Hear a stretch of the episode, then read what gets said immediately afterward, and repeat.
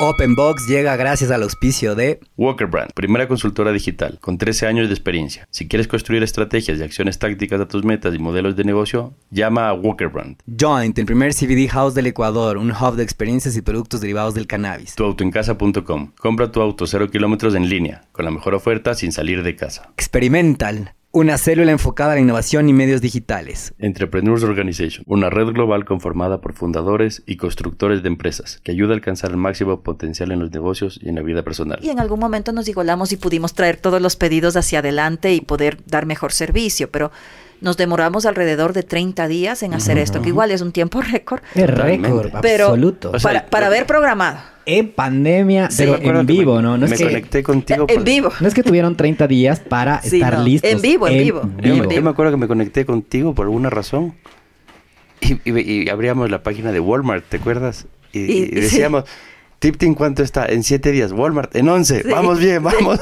Es verdad, Ah, es verdad. wow. Claro, es que a todo el mundo medio le pasó lo mismo, por diferentes razones, pero Sí. medio le pasó lo mismo. Entonces, eh, fue uno de los temas caóticos, eh, pero bueno, ya cuando conseguimos gente, ya, ya un poquito lo fuimos Eso estructurando. fue y como bajando. meterse en una cámara de aceleración hacia el futuro Sí. y que te hagan así como cuando sacuden los cócteles. Sí. ¡Pa! Pero fue lo malo y lo bueno, porque te disparó como empresa. Pero verás, yo, yo sí quiero hacer una acotación aquí porque a veces, eh, y, y siempre escuchas, oye, pero la pandemia fue buenísima, ta, ta, ta. Sí, a ver, fue buena. Sin embargo, yo quiero volverles a poner en esta perspectiva. El 11 de marzo te declaran emergencia sanitaria.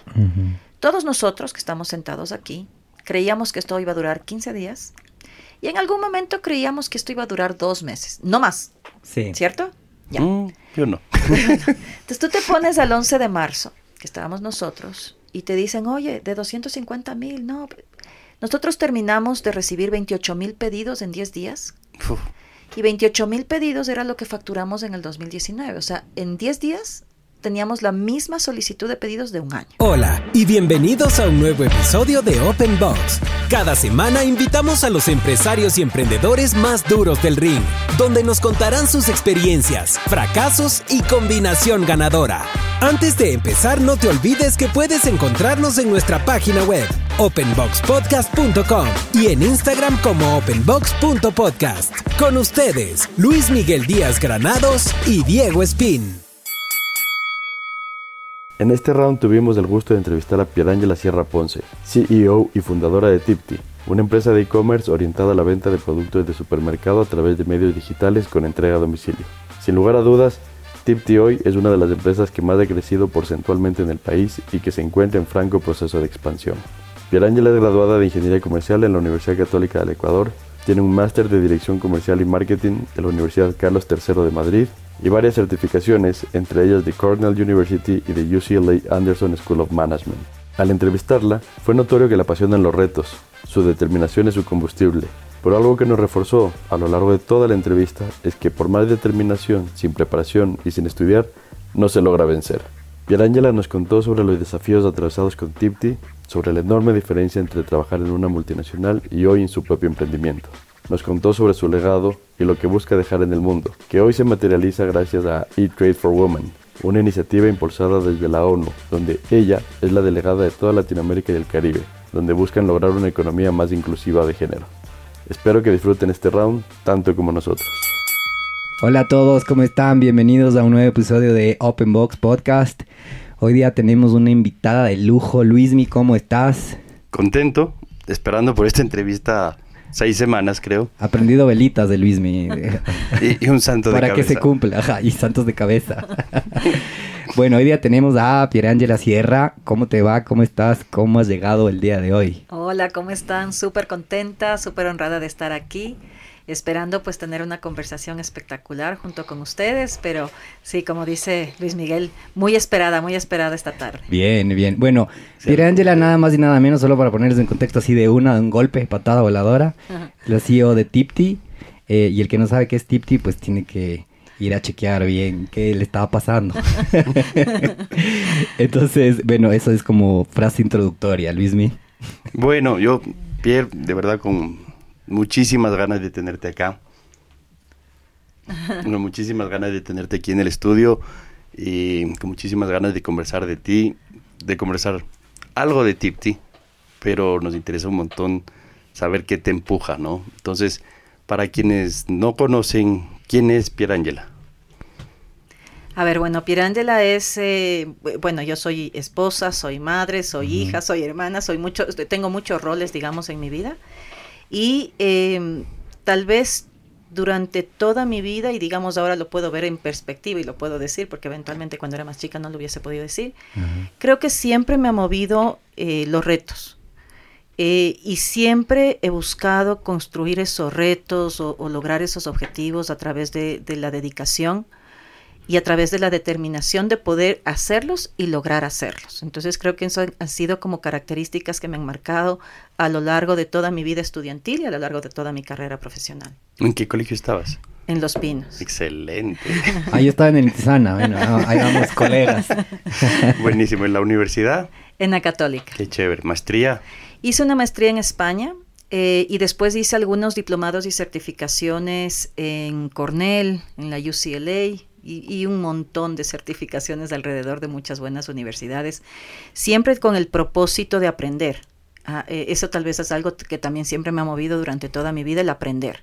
El aprender a través de diferentes instancias, de diferentes situaciones, no solamente académicas, sino también en el día a día de trabajo. Sí, buenísimo. Oye, hablas de tu familia. ¿Tú eres, cuántos hermanos son? Yo soy, somos cuatro hermanos, yo soy la única mujer y la primera. Ah, el ejemplo. el ejemplo, así es. o tocaba poner el ejemplo. no sé si el ejemplo, pero tocaba. Está bien. ¿Y tus hermanos qué hacen ahora?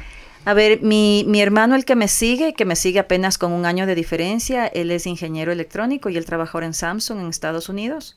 Él, mm. digamos, apenas se graduó de la universidad, hizo una vida de expatriado, ha vivido prácticamente fuera del país toda, toda, su, toda su carrera profesional y toda su vida ya, digamos, personal de familia. Eh, mi otro hermano es geólogo y mi tercer hermano es ingeniero en sistemas. Esos sí están aquí en Ecuador. ¿Y el que es ingeniero en sistemas trabaja contigo? Trabajó en algún momento con mi esposo, mm. eh, pero no trabaja en otra compañía. Ah, ¿Sabes qué pasa, Pierangela? Que te googleamos y es como parecería spam. no tienes idea. Hasta la página 3, de, me imagino de todas las entrevistas, eh, entrevistas, revistas, revistas digitales, eh, premiaciones, me imagino, que, ha salido. Eh, a los años que hago una, así una búsqueda en Google, con tres páginas de información. de locos, ajá, de locos. Sabes que la verdad es que a mí eh, no me gusta ni escucharme ni mirarme. Entonces, eh, muchas personas me dicen eso, te googleé y salía, y yo no sé, yo nunca me googleo y a mí no me gusta. No, es culpa mía, es de los medios. Así es, yo sí que jamás hago eso. Oye, en el, en el boxeo hay esta figura del sparring, ¿no? Que termina siendo este mentor, este coach o una guía. ¿Tú a lo largo de tu vida sientes que has tenido una figura así? A ver, no sé si una figura en particular, pero sí siento que he tenido algunas figuras. Eh, tal vez en, mi carrera profesional eh, hubo una persona eh, cuando yo estaba en Colgate que tal vez fue crítica. Ves que a veces tú tienes como esos tipping points o esos hitos especiales que como que te mueven de alguna manera de un sitio al otro. Entonces yo tuve ahí una, una ex jefa, Thais Bruce, que fue crítica en mi vida profesional, porque de alguna manera ella vio en mí un potencial muy rápidamente, que tal vez yo mismo no lo veía o que eventualmente no lo iban a ver. Y ella fue muy hábil en, convencerme, porque ni yo estaba convencida, y en convencer al resto y en darme oportunidades súper buenas de trabajo. ¿De dónde era ella? a ver, ella era brasileña, pero vivió prácticamente desde que se graduó de la universidad en Nueva York y ella venía de Nueva York, eh, Colgate. Entonces, para mí fue muy buena mentora porque no solamente vio ese potencial, como te comento, sino que se dio el trabajo de hacer ese coaching.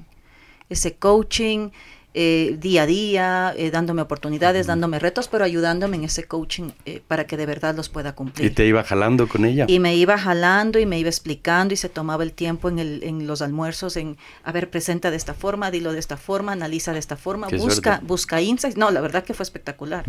Entonces, por eso te digo, a veces tienes de esas personas que son como que críticas en ciertos tipping points que te ayudan a pasar al otro lado y para mí esa fue crítica. ¿Hoy tienes contacto con ella? Ya no tanto, la verdad. Eh, tal vez hasta hace unos 10 años teníamos contacto. No, no le he vuelto a contactar. Ella se retiró ya hace algún tiempo. Entonces ya como que pierdes contacto en redes y cosas así. Y hoy, ¿quién te inspira a seguir creciendo? Porque tú te pones un reto pasando un mes. Bueno, a mí me inspiran, digamos, muchas personas, pero particularmente, ¿qué me inspira ahora o, qué tipo de personas me inspiran ahora? Tal vez eh, personas que están haciendo cosas diferentes para dejar legados, legados de educación, em, eh, legados, digamos, de temas de sostenibilidad, de búsqueda de, mujeres vulnerables refugiadas, digamos que están en cierto tipo de proyectos que creo que van a hacer un cambio importante en, en el mundo o en cierto tipo de, regiones o segmentos que creo que son críticos para poder seguir avanzando y desarrollándonos y, y, cerrar de alguna manera estas brechas, ¿no? Estas brechas no solamente de género, sino brechas también de riqueza y de, de, acceso a educación, porque si no lo que vamos a hacer es avanzar unos por un lado muy rápidamente en términos de bonanza, educación, etcétera, y vamos a abrir una brecha muy grande, este, con el resto de la población y eso creo que no va a ser saludable para nadie. Sin duda. Y, y hoy, o sea, ¿desde cuándo tienes esta visión o esta ganas de dejar un legado más allá del éxito comercial que de la empresa en donde estás?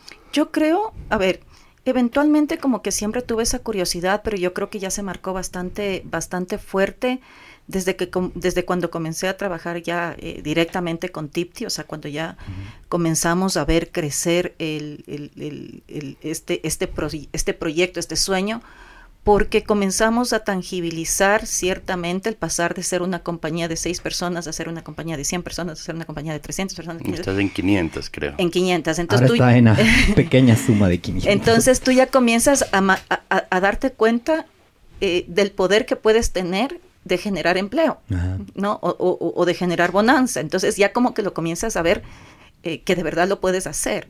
Y entonces tal vez este, este, no sé, como objetivo delegado como que ya se, se materializó un poquito más. Y yo tuve la, la, bueno, o tengo la oportunidad, me llamaron hace un año, no sé si te lo comenté en algún momento desde, las Naciones Unidas, eh, para que sea embajadora de Trade for Women eh, para, el, orgullo latinoamericano. para Latinoamérica y el Caribe, justamente por liderar un, una, un digamos, un negocio de, de, tecnología. Y entonces ahí tú también comienzas como a explorar estos temas de la importancia de generar plazas de empleo para mujeres o de generar espacios de desarrollo educacional para mujeres vulnerables y el impacto económico que puede tener eso en sus comunidades. Entonces como que comienzas ya no solamente a verlo como algo efímero, sino que lo tangibilizas ciertamente y puedes materializar esto en algo, en algo real. ¿Cómo, ¿Cómo, llegaron a ti? ¿Sabes cómo te nominaron? Verás, ellos tienen como que muy Le guardado. Sí, yo también. Yo, creo que fue un poco punto tres páginas es de ella. Yo creo que me googlearon, sin duda alguna. O sea, googlearon a Tipti, me googlearon a mí.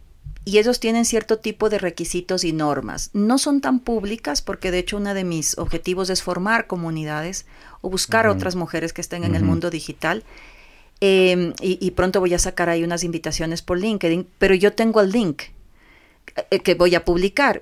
Pero una vez que entran al link, yo ya no tengo acceso a ver cómo ellas hacen esa depuración. Entonces es un, es un proceso de reclutamiento muy propio de las Naciones Unidas, pero donde ven varias cosas. En el caso, digamos, particular mío, lo que buscaban es una, un negocio próspero en tecnología, una mujer liderando el negocio, y tal vez no una mujer que venga necesariamente eh, o que haya estudiado tecnología, sino que de alguna manera puedas inspirar rompiendo el molde. Eh, digamos, el mensaje es, todas las mujeres somos capaces de a través de nuestras competencias y capacidades eventualmente dirigir equipos de tecnología que no sea una barrera el que no sepas tecnología. Es un poquito es el mensaje que Yo me acuerdo cuando... no necesitas codificar para estar en una empresa de tecnología. Para poderlo entender. Yo me acuerdo cuando nos sentamos en el 2019 un rato me decías, teníamos todo en contra. O sea, es como la edad no nos daba... Eh, bueno, eso no lo voy a volver a repetir, pero sí. sí, sí, así como muy teenager no estamos. Cuando, cuando tenías 25 años. Sí, más o menos. pero decías, generalmente estás viendo que estas startups o estas empresas que entran en estos crecimientos vertiginosos son pelados de claro. piquito, ¿no? Claro, de 25 a 35 exagerando, digamos, ¿no? Eh, a veces muy nativos, obviamente por su edad. Nosotros, claro, no estábamos ni en la edad, no estábamos en, eh, bueno, Rafael sí viene del área de tecnología, pero eh, digamos de una tecnología tal vez un poquito más de, años atrás. Em, no, no, no éramos nativos, obviamente. Eh, y sí, como que, y estábamos casados, estamos casados. Entonces todo eso era como que... En contra. En contra, o sea, cómo son marido y mujer, cómo es que tienen esta edad, cómo es que, o sea, como que todo fue muy, muy en contra, ¿no? ¿Quién le empieza, él o tú? A ver, verás, esto, esto nace como que de muchas, de muchas cosas personales. Eh, con Rafael, o más que nada, Rafael siempre como que quería tener algo a futuro juntos, o sea, que, trabajemos juntos. Cuando hablamos de esto, solo para ponernos en contexto, estamos hablando del génesis de Tip. De Tip, exacto, el génesis de Tip.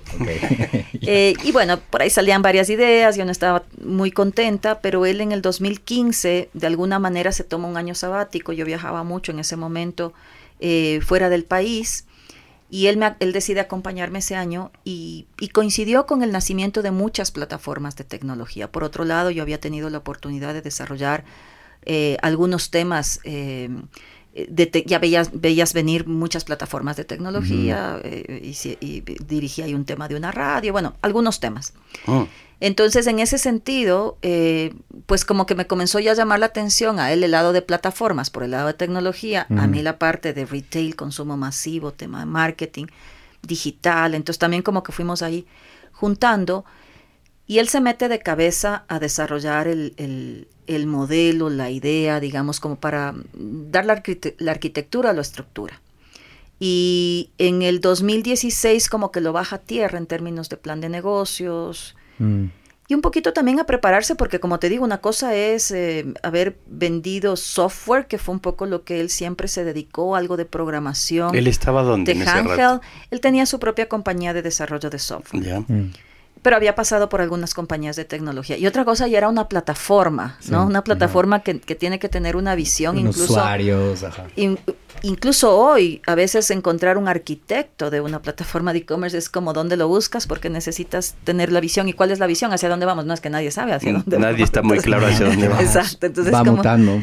Es como, era como que o un poco... te aparece una pandemia en la mitad Exacto, también te aparece ya vamos a entrar a eso.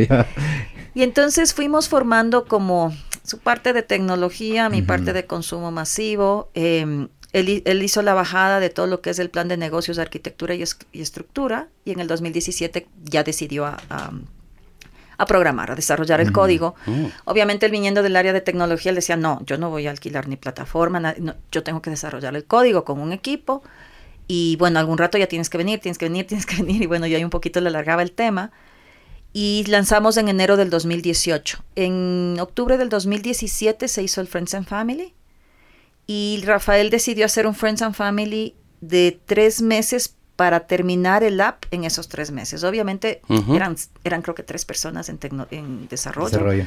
El shopper y no sé el de Kertim y él. ¿Y tú, no, ¿Y tú no estabas todavía? No, no, yo no estaba todavía. Entonces, claro, él decía, o sea, no había UX, no había mil cosas, o sea, entonces decía, no, el UX lo termino con el cliente, que él me, medio me cuente, medio me avise como por dónde se va. Su journey Y así un poquito terminamos, lanzamos en enero del 2018, pero nació un poco el conjunto de, varias cosas, ¿no? Mm, mm. Yo decidí hace, a ver, nosotros tenemos 28 años de casados, yo en el año 12 de casados, yo levanté el kiosco de la compra del supermercado.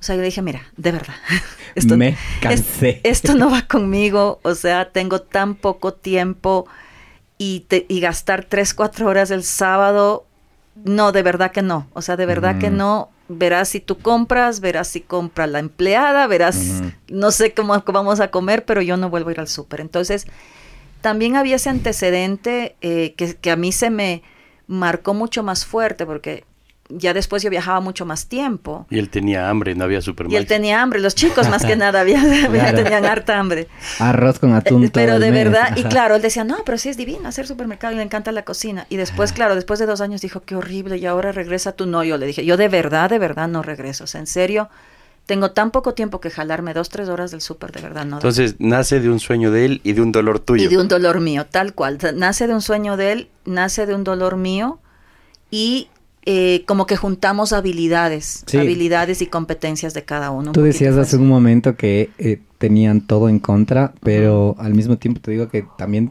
tenían varias cosas a favor. Sí. O sea, tu, el background de los dos es una grata coincidencia porque, porque no todo mundo tiene un esposo o una esposa que sea, digamos, haya estado años en un tema de software, desarrollo de software, que es por lo que padecemos todos los que tenemos de cierta forma una startup de tecnología inicialmente. Sí. Que uno dice en ese punto, ¿por qué no estudié ingeniería de sistemas? ¿Por qué no lo hice? A mí mi papá sí me dijo. A mí también. Oye, pero, pero creo que para quienes no te conozcan, creo que hay que contar un poco el background que tú haces como 11 años más o menos en Colgate Palmolive. Sí, a ver, yo vengo del mundo corporativo. Tuve 24 años en el mundo corporativo, 10 años en Colgate Palmolive y 14 años en Coca-Cola Company. En Colgate Palmolive, donde inicio yo mi, mi carrera, apenas me gradué de la universidad, tuve la oportunidad, Colgate tiene una ideología que me parece bastante interesante, muy parecida a la de Corporación Favorita y ahora muy, muy lo que hacemos en Tipti, y es que cada persona entre desde la primera posición. En Colgate tú no puedes entrar ni de gerente, ni de jefe, ni de... O entraste desde abajo o no llegaste. En las, multinacionales vas desde trainee. Sí, entonces yo creo que eso fue muy, para mí crítico. O sea, para mí mi formación profesional fue crítico porque además pude pasar por el área comercial, por el área de trade marketing. Mm. Te guste o no te guste, tu problema no es yo estudié marketing, no, qué pena. usted tiene que ser vendedora, usted tiene que hacer esto. Entonces, para mí fue súper formativo y mm. muy positivo este, este, digamos, este proceso. Y terminé en el área de marketing, que al final era un poquito mi objetivo personal y, digamos, por el cual yo quería estar en, una multinacional. Cuando salí de Colgate, yo ya había manejado algunas categorías, tuve la, la, oportunidad de manejar varias marcas. ¿Cuál fue la que más te gustó? A ver, la que más me gustó yo creo que fue... Mm, Futuro auspiciante de este podcast, por si acaso. Fue, fue en su momento FAF. Ah, wow. Porque tenía muchos retos con... detergente, FAF. Detergente ah, FAF. Eh, tenía muchos retos, obviamente, de competitividad con Unilever, mm. pero porque tuve la oportunidad o, o coincidió que se vendió a P&G. Entonces, vivir un proceso de mm. venta de marca de dos multinacionales, el, el, el takeover, el, el, lanzamiento en el mercado. O sea, fue una experiencia para mí. Porque Fab cuando salió era para pelearle a Deja, ¿no? Claro. Deja. No, no, y siempre fue así. Siempre fue así. O el lagarto. Entonces, para mí, la, mi, mi, primera experiencia de mis, tal vez mi primer año con la marca, tal vez fue un poco eso, competitividad, ta, vino esta marca AS entonces mm, nos hizo, nos hizo. Le decían enlace. Entonces nos hizo algo muy similar a lo que pasó con Bicola y Coca-Cola, que fue terrible por una guerra de precios, todo, y de, ahí fue la venta. Entonces yo con esa marca, que además fue, fue mi primera marca, fue como que viví muchísimas experiencias, ¿no? O sea, fue como que, que, viví muchas. Pero manejé Suavitel, Acción, Ajax, o sea, manejé muchas marcas. Pero ahí tienes esa oportunidad de que te des agresividad, o sea, te empieza a inculcar esa agresividad comercial de medir mercado, pelear por el centavo, tienda. ¿Tú empezaste en ventas? A ver, yo empecé en trade marketing, pero dentro del, proceso de trade marketing estás muy pegado a lo que son canales, porque tú haces marketing del trade, es decir, del distribuidor, del mayorista, del tendero. Eh, entonces estás muy pegada a la venta comercial. Y dentro de este proceso de trade marketing, por este mismo ideología de que te desarrolles en todas las áreas, yo tuve que ir a ventas. O sea, a fuerza tienes que pasar por vendedor el canal tradicional, del canal eh, moderno, de los supermercados. O sea, tienes que pasar Hoy por asumo que agradeces haber pasado. Agradezco terriblemente. Fue durísimo. Te mandan a los mercados más, no sé, de, del pueblo que, te, que te imagines. O sea, de verdad. piquito de años. Y yo 20, claro, 22, 20, desde los 22 hasta los 26 años más o menos que estaba en el área de trade marketing y ventas. Eh, pero sí, coja bus desde Guayaquil y váyase hasta Babahoyo en bus de línea, párese en el mercado central, camine mayoristas y que le vaya súper bien. Pero, pero eso, es lo que, desde mi punto de vista como marquetero, nos falta mucho. Sí, sí, sí, no, para mí yo agradezco, o sea, eh, muchas veces me quejé, muchas veces protesté, muchas veces fui llorando, pero de verdad agradezco terriblemente. De, de hecho, fíjate que cuando yo entré a Coca-Cola, eh, ya entré a marketing. A marketing eh, manejaba las, eh, en ese momento había esta posición que se llamaba grouper. Ya después evolucionó mucho ese, ese, tema, pero yo entré a manejar lo que en ese momento eran las marcas internacionales. ¿Cuáles eran las marcas internacionales? Coca-Cola, Fanta Sprite y Dasani me parece que estaba en su momento. Ahí estás. sí. Y entonces, eso, eso es en Bogotá. Entonces, em, entré a manejar este, las marcas ahí em, y recuerdo que a los seis meses, porque además Colgate es una empresa muy de números, muy data driven, entonces cualquier decisión, quiero lanzar un on-pack de, no sé, un suavitel con, con, un jabón, ¿qué retorno da? O sea, era la primera, entonces todo es muy pianel. Y Coca-Cola es más marketing mágico, muy marketing, es muy equity, muy marca, muy magia, muy storytelling. Es, es como el otro extremo. Pero claro, yo venía con este background y me acuerdo que el, que el gerente general en su momento, que, que después fue presidente de Latinoamérica, gerente de, de, Estados Unidos, recién se retiró Alfredo Rivera, me llama y me dice, Pierangela, no entiendo por qué sabes tú del tema comercial, del tema de trade marketing. O sea, tú cuando hablas entiendes como todo el proceso comercial. Y yo le decía, sí, porque es que primero que pasé y porque además Colgate tenía una escuela muy de, muy de business oriented, entonces yo tenía que saber absolutamente todo, aunque sea del jabón, aunque sea de la promoción. por eso zapateé todo babado y, sí, y aprendí. Pero vale, vale mucho la pena. Yo, yo estuve en una multinacional de autos también y no, no habían crecimientos horizontales sino transversales. Exacto, también eso es muy importante. Entonces, Plag conocías de las distintas áreas y cuando me mandaron a ventas, yo que sentía que sabía todo de marketing, pucha, recién ahí aprendí, sí, recién ahí entendí lo que, lo que pasaba, ¿no? Oye, no hay nada más valioso que además ponerte en los pies del otro, en los zapatos del otro, entonces... Si tú estás en ventas y luego vas a marketing o estás en marketing y luego vas en ventas, yo creo que vas a ser mucho más eficiente en, en, en proponer y en entender y en qué pedir, qué necesitas, porque entiendes ambas, ambas posiciones, entonces puede ser más productivo generando valor y generando servicio, ¿no? ¿Cuál de las dos culturas crees que te impactó más hoy? O sea, hoy en la Pierangela que tenemos al frente, ¿fuiste, eres más Colgate o eres más Coca-Cola? Yo creo que hoy soy más Coca-Cola, pero creo que ambas culturas fueron, fueron muy importantes para mí, porque tal vez en Colgate aprendí muchas cosas que son críticas, que son básicas, em, que digamos operativamente en términos de negocio no las hubiese podido conocer sino de otra forma.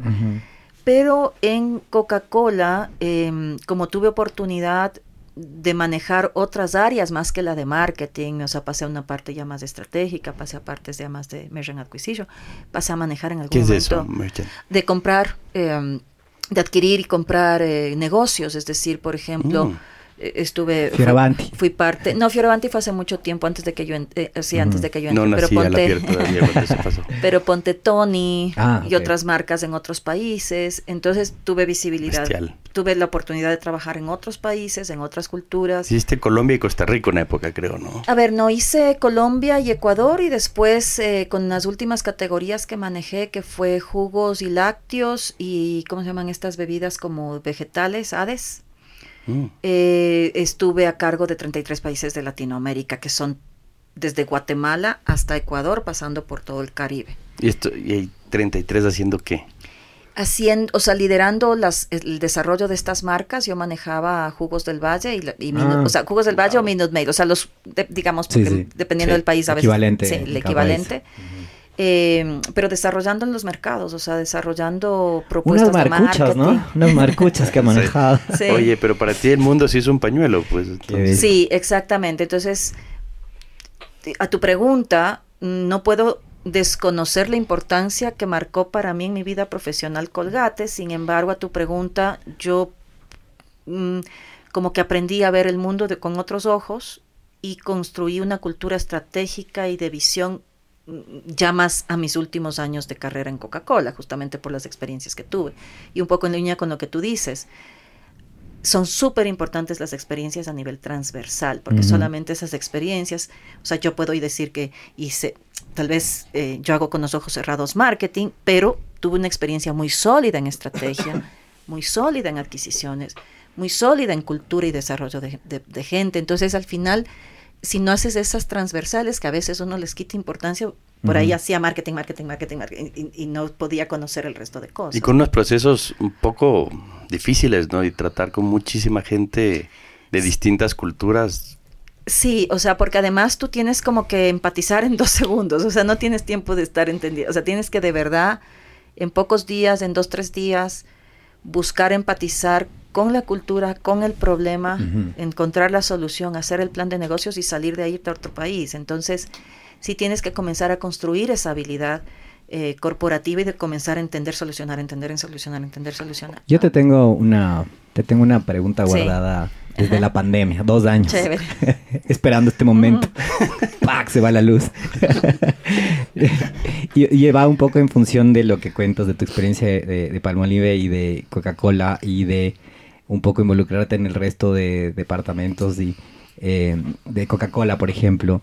Y a mí siempre me llamó la atención, pero así de sobremanera, el customer service y el servicio al cliente que tiene Tipti y cómo era tan notable la diferencia, por ejemplo, con otras aplicaciones, otras aplicaciones del mercado actual en Ecuador, que no sé si nombrarles o sí o no, sí.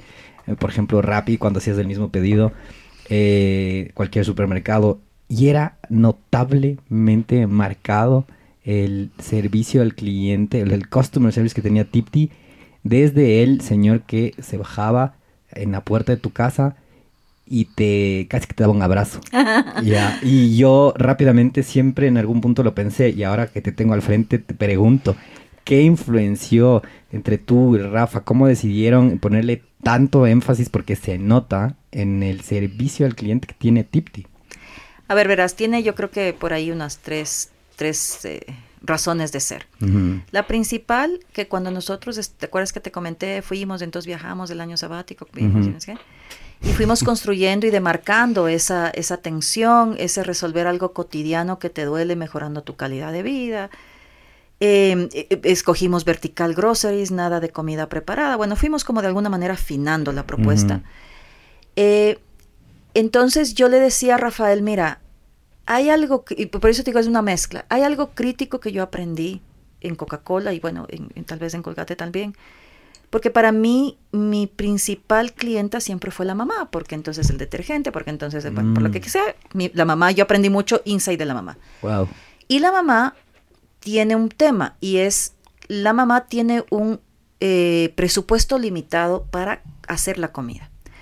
Tú eventualmente puedes ser más rico o menos rico, pero tú defines un presupuesto, mil dólares, 500, 200, en el que te guste.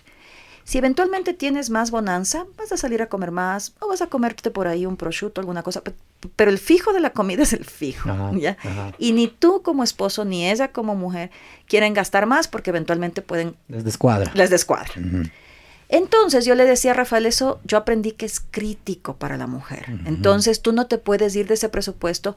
Una barrera enorme que vamos a tener es quién le da haciendo la compra en quiteño, quién le da haciendo la compra a la persona bien hecha, de forma que ella confíe que ese presupuesto está en buenas manos, que no le va a llegar las cosas podridas, que no le va a comprar carro, que no va a escoger el plátano o que le va a escoger la promo, etcétera. O sea, de verdad es crítico, porque si no, no va a confiar en ti. Sí.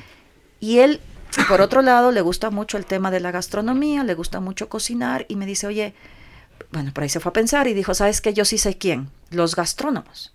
Porque los mm. gastrónomos tienen dentro de su pensum un área para que el plato se vea bonito, la carne del mismo tamaño cuando te sirven en el restaurante, el tomate no sé qué.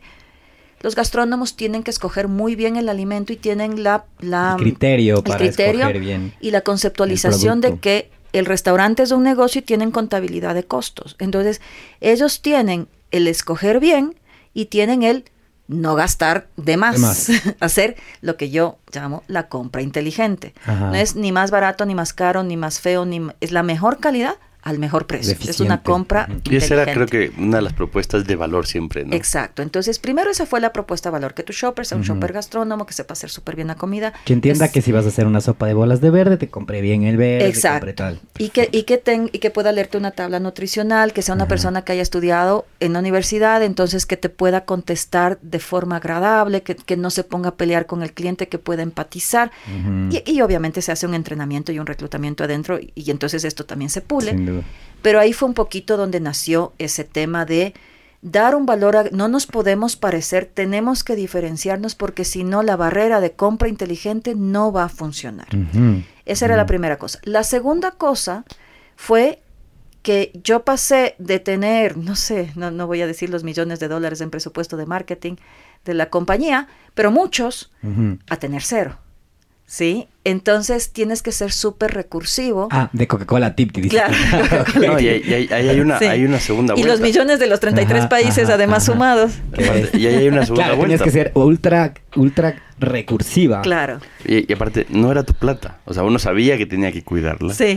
¿No es cierto? Pero finalmente dices, la marca Coca-Cola quiere hacer algo y los proveedores se desparramaban. Claro, se desparraman haciéndote una propuesta, otra propuesta, te daban pensando, te daban analizando y además te daban haciendo. Hoy, hoy te querían, te conocían, pero ya no tienes el presupuesto. Entonces, claro, ¿cuál es el presupuesto? Cero, cero presupuesto. Entonces, literal, hay un concepto súper trillado, pero que es real, que es el consumidor es tu medio de comunicación. Entonces, lo que hicimos fue hacer un lanzamiento, un desayuno en este Friends and Family de 300 personas. Mm. Le dije, mira Rafael, aquí hay una, una cosa crítica que tenemos que hacer. Vamos a escoger muy cuidadosamente esas 300 personas. Muy cuidadosamente porque esas personas es nuestro medio de comunicación, son nuestras bases ambulantes. Entonces, si nosotros no hacemos bien el trabajo de escoger quién y por qué, y luego no hacemos bien el trabajo de cuidarlas como oro en polvo, no hay plata para el marketing, o sea. E-, ese era el marketing. Ese era el marketing. Entonces, como que comenzó entre la propuesta de valor real, tangible, de, de, buscar la persona adecuada y correcta para la compra inteligente, que tú me confíes, que me llames por teléfono y te lea una tabla nutricional y tú digas, ah, mira, esta persona, sumado a la necesidad real de que teníamos que cuidar a cada uno de nuestros clientes eh, obsesiva y excesivamente porque eran nuestro, nuestro medio de comunicación. Entonces esa propuesta de valor se volvió, se tangibilizó día a día eh, con esa experiencia hacia el cliente de poder cuidarlo. Y si bien es cierto, tenemos muchas oportunidades y a veces quejas, no hay una sola queja que no llega a Rafael a mí. O sea, absolutamente todas las quejas están conectadas. Por ese lado, varias preguntas. A mí, o sea, no hay una que no llegue. Que no te enteres. Que yo no te conteste es otra, cosa, pero no hay una, o sea, yo tengo que enterarme si hubo una al día, si hubieron dos al día, si hubieron tres al día, o si no hubo ninguna al día. Y vivimos todos en paz. Y tal vez tres al día con la cantidad de ventas que hacemos hoy, dirás, chusas, no, es, no es, nada, o sea, 0.001. Para nosotros es absolutamente importante que todos los clientes tengan una resolución de sus casos Porque personal. se multiplica. Exactamente. Entonces, fue como que siempre fue conceptualizado así, pero ante nuestra necesidad y obsesividad, y luego nos dimos cuenta que eso era apreciado por todos nuestros clientes y lo seguimos haciendo hasta el día de hoy. Sí, no, hasta el día de hoy. Es, es notorio. Pero ahí, por ejemplo, ah, previo a la entrevista estábamos conversando de estos temas de los venture capital y las exigencias que te van poniendo, ¿no? yo estaba en una, en una cena el otro día con uno de ellos y la pregunta fue, tu modelo de negocio de ventas de autos, este de tuautoencasa.com, ya es más SaaS, o sea, más software, ya puedes pensar en reducir la cantidad de personas y empezar a escalar. Y llega un rato en donde dices, la cultura no me da para tanto, ¿no? O sea, no es que a nosotros no nos dé como empresa, pero hay bastantes cosas a las que le llamamos cholomatic, ¿no? O sea, tienes un ejército atrás de personas. y tú hoy tienes más de 500 personas. Y antes capaz te podías dar el lujo de decir, voy a adoctrinar a cada persona que entra para que sepa cuál es mi esencia. Hoy, ¿cómo lo hacen? A ver, verás, si lo adoctrinamos. Eh, primero, cada persona que entra, em, a ver, yo utilizo inteligencia artificial justamente desde la pandemia. Porque, bueno, porque creo que Dios me iluminó eh, unas dos semanas antes y, pues alineados con el tema de la tecnología y esto, literal dos semanas antes comenzamos a incorporar el proceso. Imagínate, la primera semana de la pandemia me llegaron 13 mil currículums. ¿Cómo tú levantas 13 mil entrevistas? ¿Cómo tú disiernes esa cantidad de personas? Entonces, primero lo que, lo que hicimos fue perfilar muy bien las necesidades y, y, eh, y, con inteligencia artificial hemos reprocesado esas necesidades. Es decir, ¿cuál es el perfil ideal para el que contesta el teléfono? ¿Cuál es el perfil ideal para el shopper, para el shopper de compra, para el shopper supervisor, para el shopper del carro? O sea, para, absoluto, para la de marketing, para absoluta... Y hemos... Y a veces lo que definimos la primera vez no es lo que se queda. Eventualmente vamos, vamos puliendo, pero tratamos de buscar el perfil ideal. Luego hacemos el levantamiento de reclutamiento, pero buscamos hacer un match. Entonces yo busco relacionadora pública y en esa relacionadora pública yo ya tengo un pre-perfil. El rato que yo levanto y vienen los currículums, van a hacer un match y va a haber algunas que estén prioritarias y otras más abajo. Buscamos las que estén las que cumplan, las que cumplan eh, eh, mi perfil, porque además es muy para Tipti, o sea, no significa que el resto no, sino que simplemente es más afín a mi perfil. Y luego, eso, eso creo que es la primera, o sea, mientras mejor reclutes, hacia adelante el proceso, el, resto del embudo va a estar mejor, ¿no? Luego, absolutamente todo, entonces en ese perfil, más allá de la parte funcional, está la parte de valores. Nosotros hicimos un ejercicio interesantísimo de atrás hacia adelante, porque dentro de esta estructuración loca, por ahí pues, dibujamos un par de valores ahí en algún momento de la vida, pero hicimos un ejercicio al revés, una radiografía al revés. ¿Qué nos hizo llegar hasta acá? ¿Por qué estamos aquí? ¿Por qué estamos aquí? Entonces juntamos a los 12, tal vez cabezas, ¿no? De las diferentes, o sea, los, no vamos a juntar a todos, pero tal vez las 12 personas más eh, relevantes, 12 o 15, más Rafael y yo, y dijimos, ¿Por qué estamos aquí? ¿Por qué vinieron? ¿Por qué se quedaron? Porque, y, y, qué hizo que este equipo, o sea, por qué llegamos a este punto con Tipti con este equipo? ¿Qué tiene este equipo? Algo tiene este equipo que nos hizo llegar hasta aquí. Y entonces sacamos los valores del equipo actual. Y también entonces ahora, y nos dimos cuenta cuáles sobreindexábamos y cuáles no sobre, o sea, este es el equipo que hoy nos trajo acá, en el mediano plazo nos va a llevar o necesitamos otras competencias en el largo plazo y descubrimos que, que las competencias y valores que tenemos hoy son el 80% ideales, pero que nos faltan un par de competencias para poder llegar a ese 100% de satisfacción en el mediano y largo plazo. ¿Qué, decisión tan dura porque llega un punto en donde dices, esta persona me trajo hasta aquí, pero no, no va a poder seguir porque hasta, aquí le da la sábana.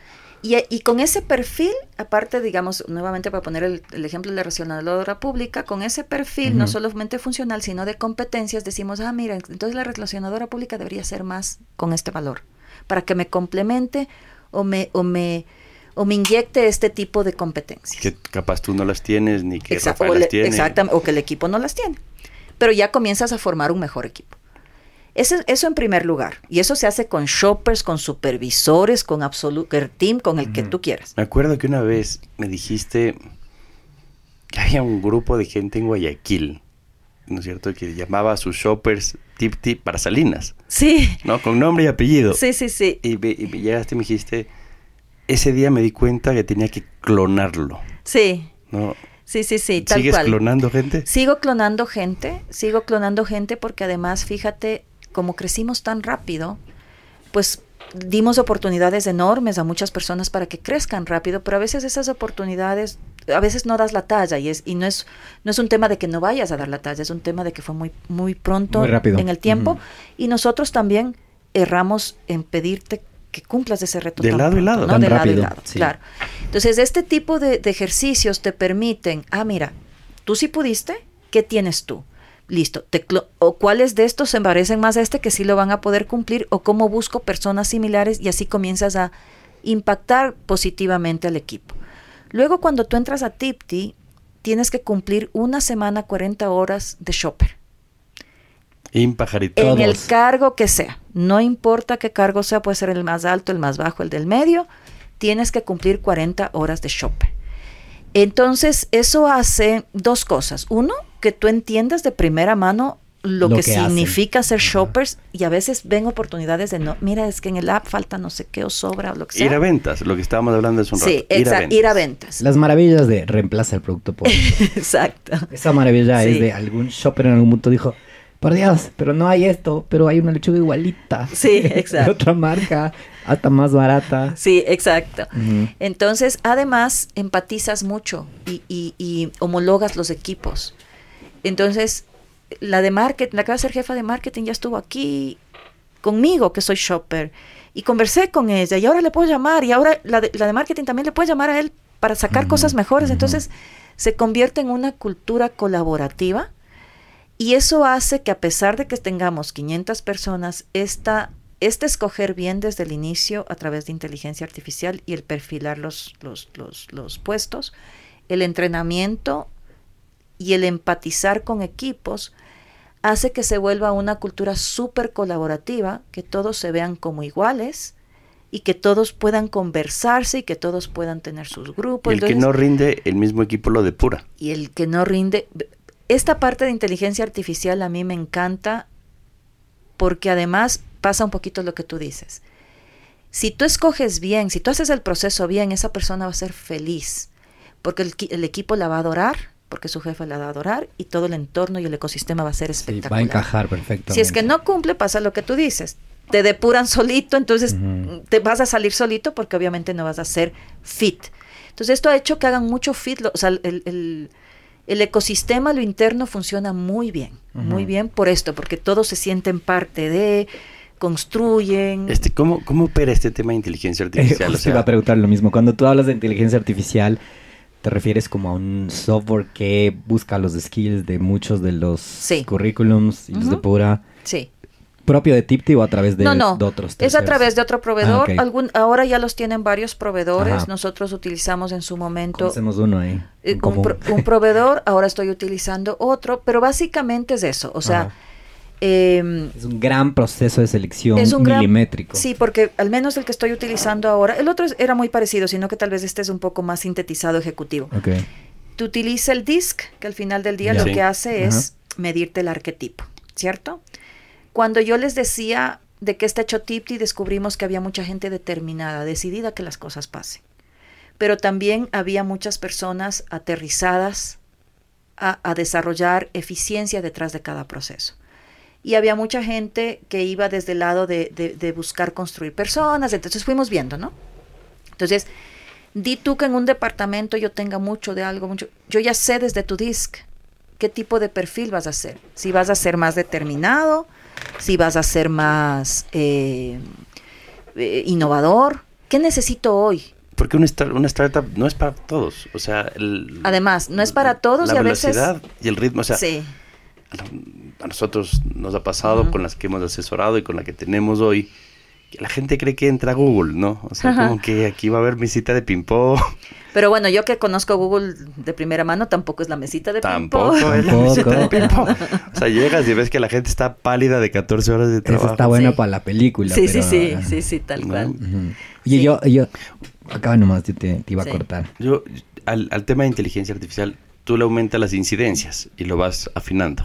Exacto, o sea, por ejemplo, yo creí que ya había eh, eh, determinado o perfilado muy bien un X eh, asistente marketing, lo que sea, y me doy cuenta en el camino o que algo me faltó, yo fallé, o que eventualmente evolucionó, porque en una startup funciona muy rápido, y puedo afinar. Entonces vuelvo a hacer las búsquedas de acuerdo a ese perfil. Ese es el perfil que más te debe rotar a ti.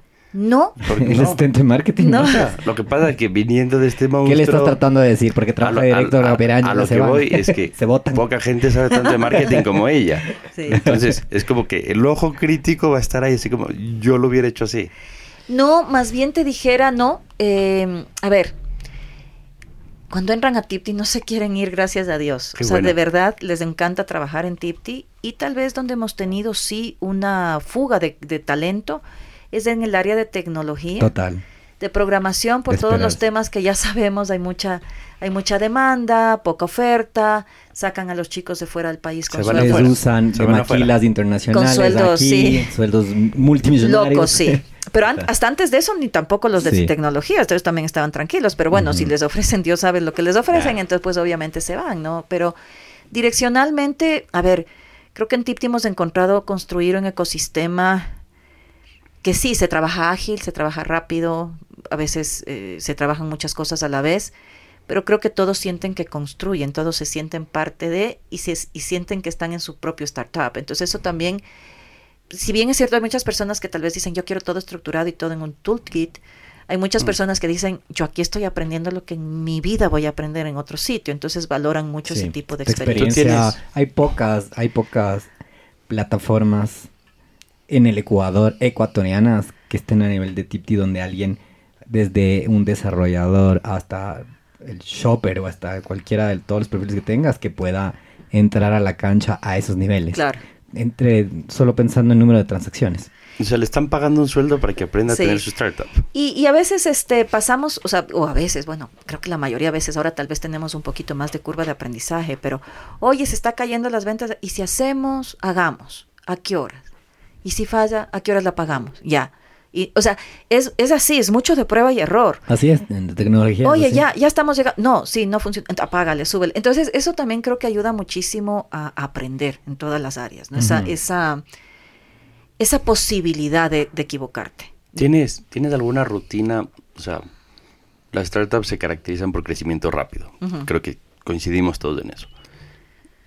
pero tú dijiste hace un rato, yo necesito conocer todos los reclamos que recibo. Así sean tres, así sean dos, quiero conocerlo. Entonces recibes un feedback de abajo hacia arriba muy rápido. Sí. Y de arriba hacia abajo también tienes que ordenar rápido porque no hay tiempo. ¿Hay alguna metodología o proceso de feedback que hoy sientas que sea de Tipti en donde el equipo se da feedback sin que se hieran? O sea, porque la cultura es sensible. Claro. A ver, no todavía, a ver, sí tal vez un poquito informal, más informal, pero justamente a través de este proceso que te comento, que tuvimos la oportunidad de hacer a final de año, en el que reconstruimos nuestros valores, tratamos de qué estamos hechos, por qué llegamos hasta aquí Ahí este, parte de ese proceso de ahora en adelante es poder darnos feedback. Em, y poder darnos feedback de forma constructiva, entender que cada arquetipo es valioso para la organización, entender que cada background de donde venimos es valioso, cómo hay cosas que eventualmente pueden estar haciéndonos daño a la organización o al equipo y cómo vamos reconstruyendo eso como equipo. Entonces eso ya lo comenzamos a manejar con los líderes y estamos justo en el proceso de, de, hacer las bajadas al resto del equipo, pero el proceso va a ser muy como tú dices, o sea, cómo, cómo nos... Yo, yo siempre he sido full creyente de la diversidad, más allá del, más allá del género. Creo que el tener diversidad de pensamiento, diversidad de arquetipos, diversidad de formas de ser, te construyen un mundo mejor, un negocio mejor, una casa mejor. Entonces, en ese sentido, cómo todos nos sentimos valiosos, aportamos y cómo buscamos construir entre nosotros. ¿Qué, haces? Yo, cuando preparábamos la entrevista con Diego, decimos 20 ciudades, y creo que son más en las que están. Y ya no estás solo en Ecuador, estás en Panamá. Sí. Entonces, ya, ya vienen varios temas, ¿no? O sea, viene la cultura de Tipti, propia de ese back office grande que ya tienes que se tiene que implantar en cada ciudad a la que entras. O sea, la cultura de Loja no es la misma, la de Cuenca no es la misma, y te vas a Panamá. O sea, ¿cómo haces para respetar esos valores intrínsecos que tiene cada cultura e implantar la tuya al mismo tiempo? Que es, vamos a correr. A ver, verás, yo creo que ahí un poquito lo que ya te comenté, la parte de entrenamiento es crítico y tenemos un cascadeo de líderes creo que bastante eficiente, particularmente en el lado de operaciones, que es el más crítico y es el que más influye en, el momento en el que tú dices, ¿no? Entonces tenemos alrededor de unas ocho personas en el lado de operaciones administrativas, que no son administrativas, pero que tal vez son más gerenciales, en donde hay un cascadeo. Primero lo que te dije, nadie en Tipti, o sea, todo el, el gerente de operaciones fue shopper. El gerente de operaciones es gastrónomo, fue shopper, supervisor y hoy es el gerente de operaciones. Entonces, primero él ha pasado por todas las posiciones, conoce a todos sus compañeros, conoce a todos los líderes, fue parte de. Y a su vez, el segundo a bordo, el tercero a bordo, el cuarto a bordo, o sea, como que tenemos muy bien demarcados, o cada persona tiene que tener uno o dos a bordos. Entonces, por ejemplo, cuando vamos a Pedernales, se manda uno de los supervisores con un shopper. Para que abra el mercado. Y eventualmente, si se va a contratar uno ahí, se tienen que quedar el supervisor, el shopper actual más el que nuevo, por lo menos unos tres, cuatro semanas continuas. Después, en la segunda ida otra vez, hasta que después de tres meses permió. En Panamá igual hemos estado presentes el que lidera operaciones del supervisor, justamente por eso, porque para nosotros como es tan importante la experiencia del, del consumidor, el tema de cómo habla el shopper, es la parte más crítica en donde no podemos fallar o donde marcamos nuestra diferencia y en donde debemos trasladar esa cultura de primera mano. Entonces, todos han crecido desde abajo hacia arriba porque han tenido buen performance, porque seguimos empujándoles un montón de temas ahí, porque se seguimos motivando, porque siguen creciendo dentro de la compañía. Claro. Eh, entonces son los supervisores, los encargados, los gerentes de las diferentes ciudades y el líder de operaciones que van cascadeando y van permeando. El... Oye, tú, existe un, hay un, hay un hito para mí em, y, hoy pensaba que tendría, tengo la obligación de preguntarte esto, de cómo se despertó Pierangela y Rafa el 15 de marzo. El 11, el 11. el 11 fue. el 11. El 11 de marzo del 2020, en el día Cero. Cero de la pandemia. ¿Qué pasó por sus cabezas? A ver, pasaron varias cosas, algunas graciosas, algunas interesantes y otras como de shocking. Pero a ver, te cuento, el, la emergencia sanitaria se declaró el 11 de marzo a las 12 del día, no me voy a olvidar jamás. Sí, sí, sí. estaba yo en la oficina, estaba justamente atendiendo a un proveedor.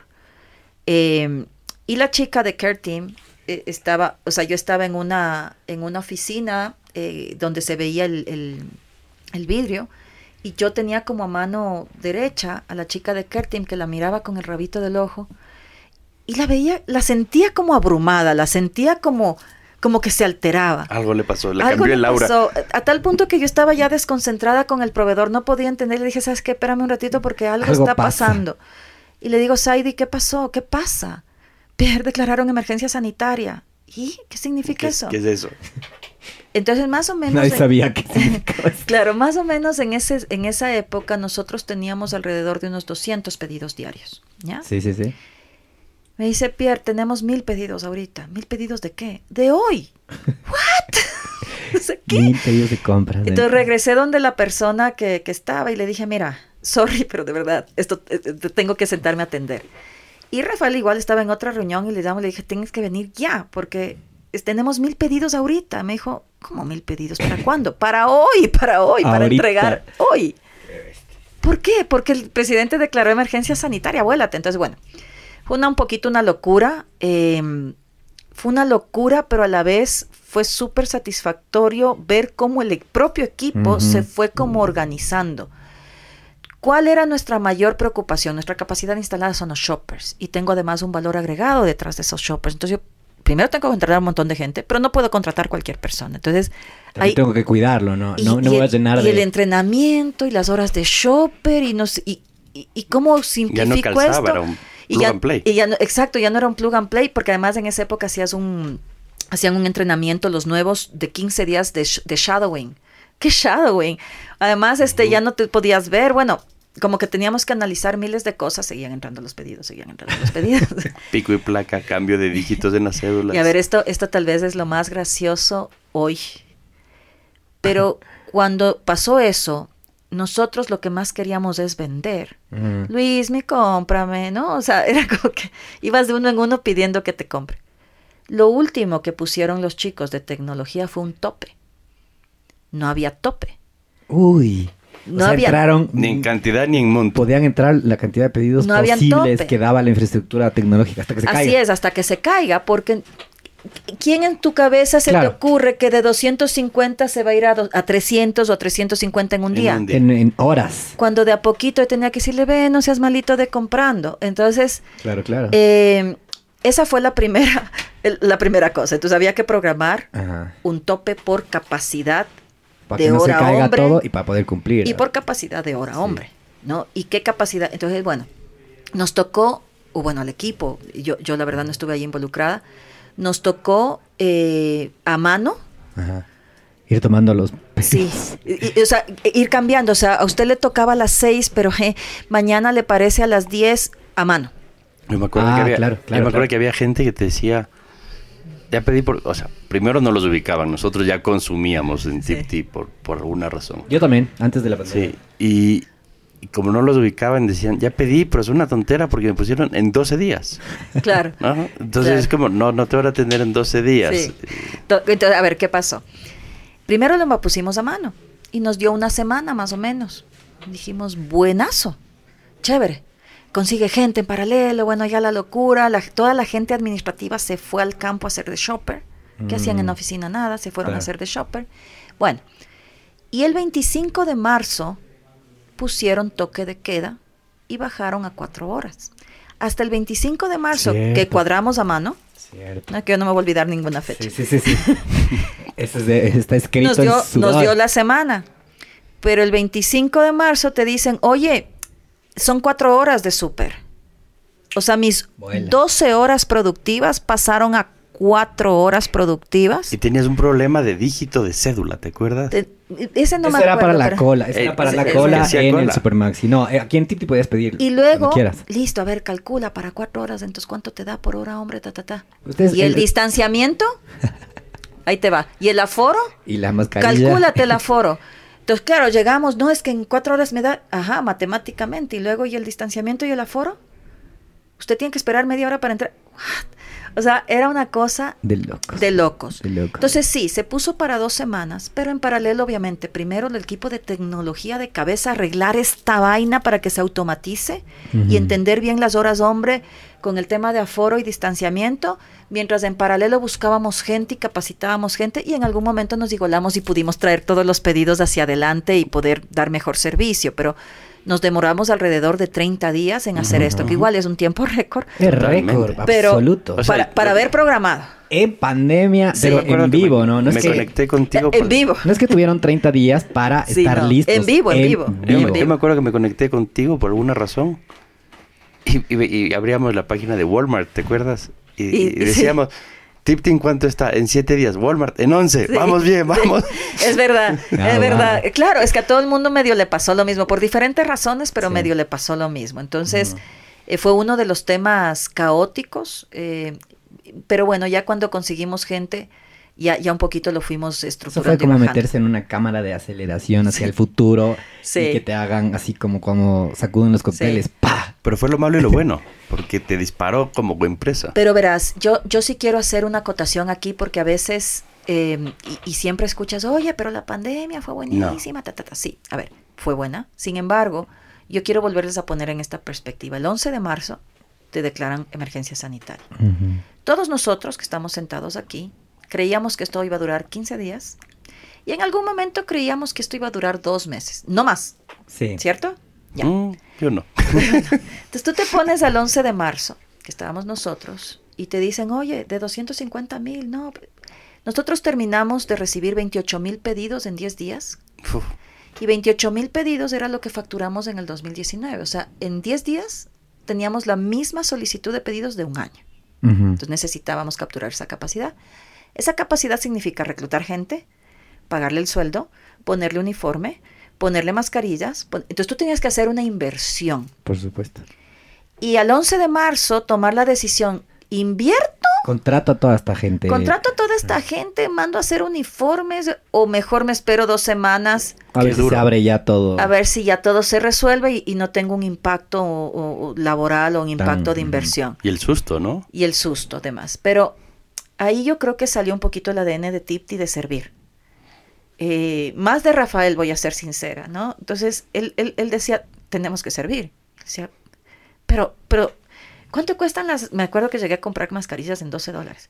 Había un chiquitín ahí que está hasta ahora con nosotros del tema de implementos. Pierre, 60 mil dólares las mascarillas. Decía, ¿what? 60 mil dólares y si en 15 días ya no se necesitan más tenemos que servir, tenemos que servir, estamos aquí para servir. Este era Rafa. Este era Rafa. hay gente, hay gente enferma, hay gente asustada, tenemos que servir. Y yo así como, no puede ser. Y después de 15 días vamos a quebrar. Entonces, claro. El, el, al día 11 había más, o sea, cualquier financiero te hubiese dicho, no lo haga. No lo haga. Si tú le preguntabas a alguien experto en negocios o un financiero, te hubiese dicho, no, jamás, usted tiene que invertir tanto y usted no sabe cuánto va a vender. Y en, y en dos meses se le va a caer la demanda. Y, usted, se usted hizo una inversión enorme y va a quebrar.